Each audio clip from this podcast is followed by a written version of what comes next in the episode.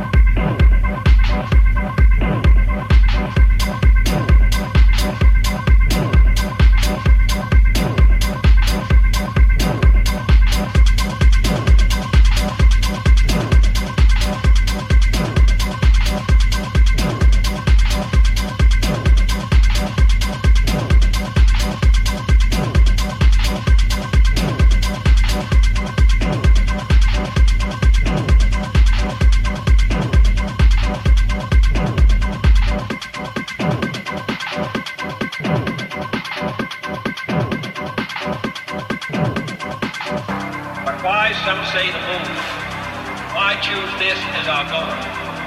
And they may well ask, why climb the highest mountain? Why 35 years ago, why the Atlantic? Why does Rice play Texas? We choose to go to the moon. We choose to go to the moon in this decade and do the other thing. Not because they are easy, but because they are hard. Because that moon will serve to organize and measure the best our energies and skills. Because that challenge is one that we're willing to accept, one we are unwilling to postpone, and one we intend to win, and the others too.